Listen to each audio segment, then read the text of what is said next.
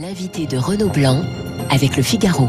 Bonjour Geoffroy Roux de Bézieux. Bonjour. Président du MEDEF. L'intendance suivra De Gaulle et l'économie chez Robert Laffont. On va bien sûr parler de votre livre dans un instant et de la situation économique du pays.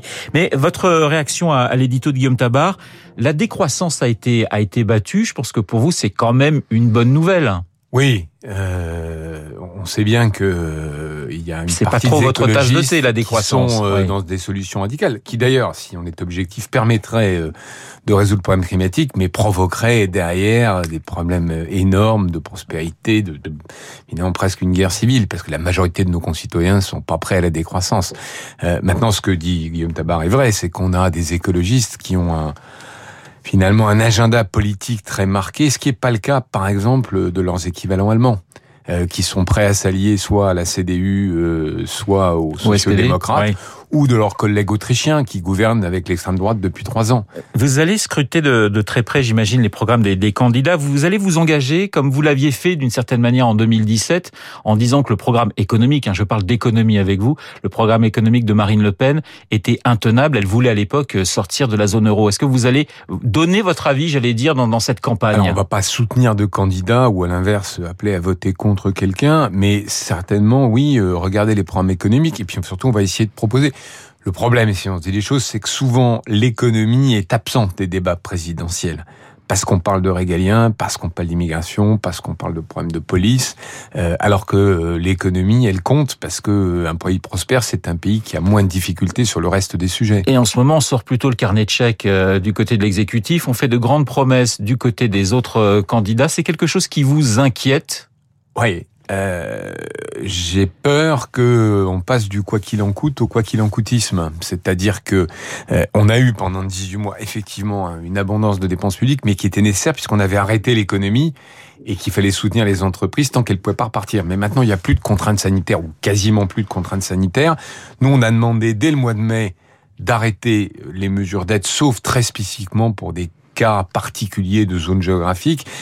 Il faut pas que cette habitude, qui est quand même un défaut français, euh, continue. Et effectivement, on s'inquiète de voir. Euh, alors, c'est évidemment un grand classique préélectoral, mais on s'inquiète de voir euh, une journée qui ne se passe pas sans une annonce ou une promesse. Oui, entre les agriculteurs, entre Marseille, entre la sécurité, on est déjà à près de, de 5 milliards. Je reviens juste sur l'écologie au sens large. La transition énergétique, c'est un défi pour tous les citoyens. C'est aussi un défi pour les entreprises, Geoffroy Roux de C'est d'abord un défi pour les entreprises qui doivent changer de modèle de production. Et avec des investissements qui sont absolument massifs et aussi, il faut le dire, des coûts qui augmentent. Produire Mais les patrons sont prêts, pardonnez-moi, les patrons ils ont compris le message aujourd'hui Parce que souvent, c'est ce que les écologistes disent, je, les patrons... c'est terminé. Il y a eu des climato-sceptiques ou des gens qui qui rechignaient. C'est terminé. La question, c'est quand, comment, combien. Ouais. Euh, et je pense qu'on réalise pas une chose, c'est que produire vert, produire décarboné, ça coûte plus cher. Et donc, ça veut dire que quelque part, dans la chaîne de valeur, qu'on soit en B2B ou en B2C, il va y avoir une conséquence sur les prix, sur les prix publics, hein, consommateur final, mais aussi sur les prix euh, intermédiaires. Quand vous voyez, Geoffroy Roux de Bézieux, l'augmentation des prix de l'énergie, vous êtes inquiet? Vous, vous, pensez qu'une espèce de bombe sociale, comme on a connu par exemple avec les, les gilets jaunes, est, est possible? Alors c'est un bon exemple. Dans, dans l'augmentation du prix du gaz, il y a deux choses. Hein.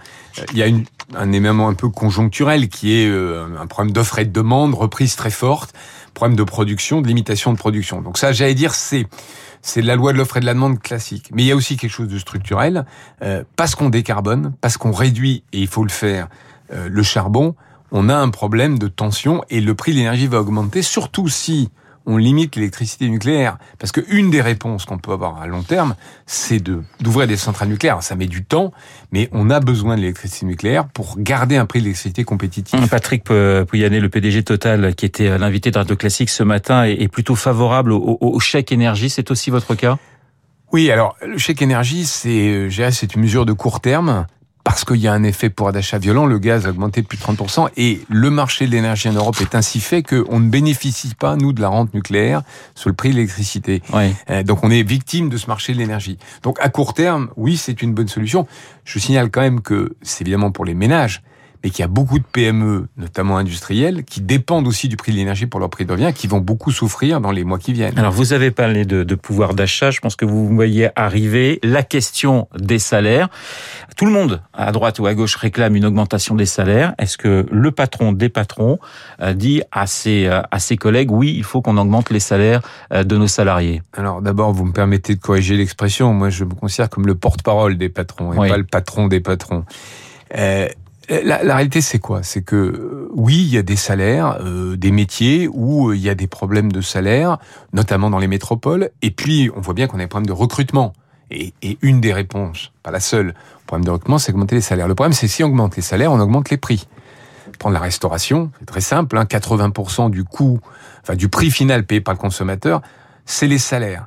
Donc, il faut accepter que l'augmentation des salaires, qui aura lieu parce qu'il y a une la, la, la loi de l'offre et la demande, elle marche dans l'autre sens, c'est-à-dire qu'il y a un problème de recrutement, c'est l'augmentation des salaires. Et je pense que en janvier, en février, les ce qu'on appelle les NAO, les négociations annuelles obligatoires, verront des hausses de salaire.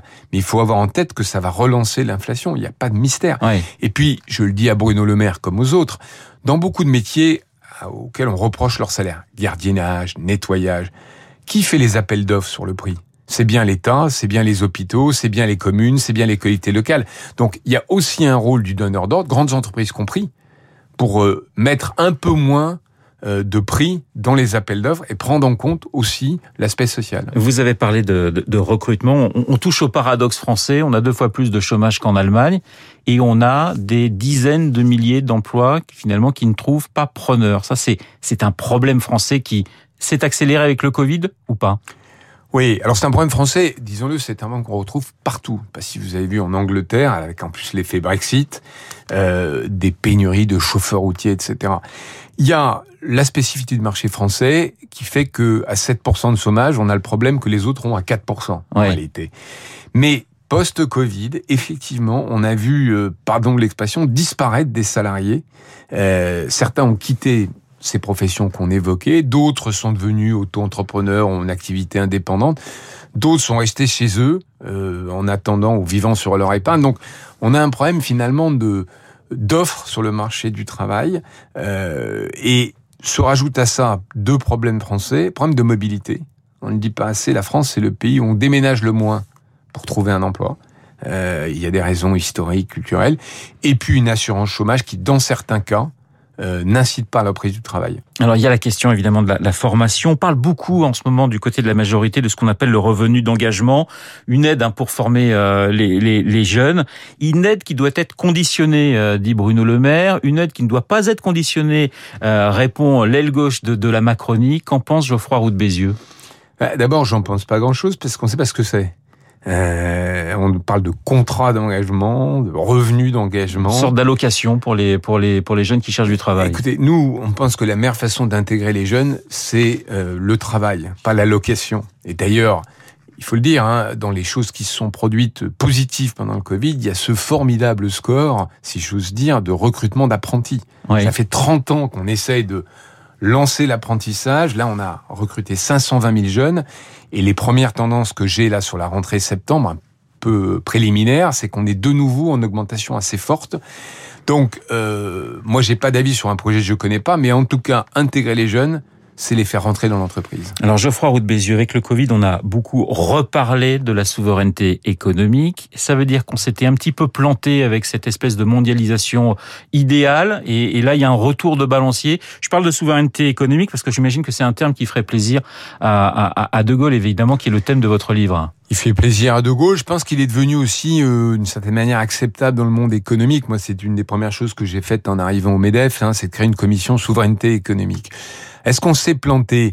Disons qu'on a peut-être été un peu naïf en imaginant que la mondialisation allait amener, euh, au fond, euh, une sorte de démocratie à l'occidental apaisée partout dans le monde. Et on s'aperçoit depuis maintenant 4-5 ans, avec notamment la politique euh, chinoise, que les États n'ont pas d'amis, ils n'ont que des intérêts, oui. et que la géopolitique compte dans l'économie. Est-ce qu'on viendra en arrière? Complètement non. Est-ce qu'il y aura une sorte de régionalisation sur certains secteurs. Est-ce qu'il faut fabriquer des semi-conducteurs en Europe ou des batteries électriques? Oui. Donc, on a poussé le principe de Ricardo à l'extrême, hein, c'est-à-dire spécialiser chaque pays et, et, finalement faire disparaître certains secteurs. Je pense qu'on va revenir à quelque chose de plus équilibré. Alors, je, je, parlais évidemment de souveraineté économique, ça nous emmène à, à votre livre, l'intendance suivra, De Gaulle et l'économie. On a une image faussée finalement de De Gaulle et de l'économie parce qu'on part du principe qu'il est étatiste, euh, qu'il aime pas l'économie, que ça ne l'intéresse pas, qu'il y a que la, la politique. Hein, l'intendance suivra, c'est une façon de dire, bon, l'économie suivra les décisions que j'aurais prises. Alors, est-ce que c'est une fausse idée je Alors, effectivement, c'est un peu la thèse du livre. Euh, d'abord, cette phrase, il, il nie l'avoir prononcée. Oui, oui. Elle, elle, figure dans toutes les dictionnaires de citation, mais en réalité, il dit, je ne l'ai jamais dit. Et effectivement, moi, j'ai découvert un De Gaulle en, en travaillant sur le sujet, passionné par l'économie, qui considère comme finalement la source de, de puissance d'un pays, et puis surtout beaucoup plus euh, libéral et européen que sa légende. Mais il y a plusieurs De Gaulle en fait. Il y a celui de 45 et puis il y a celui des années 60. Alors c'est vrai que tout ça est teinté de pragmatisme. Ouais. En 45, il arrive, le pays est ruiné. Il faut punir les industriels, certains qui ont collaboré, donc il nationalise Renault par exemple. Mais en 58, il arrive. Euh, le on s'apprête à rentrer le marché commun. Le patronat de l'époque, il faut le dire, est contre euh, parce qu'il a peur finalement de l'industrie allemande, et c'est lui qui, entre 50 et 62, fait la parenthèse la plus libérale de toute l'économie française. Avec, on l'apprend dans votre livre, euh, l'idée d'une monnaie franco-allemande.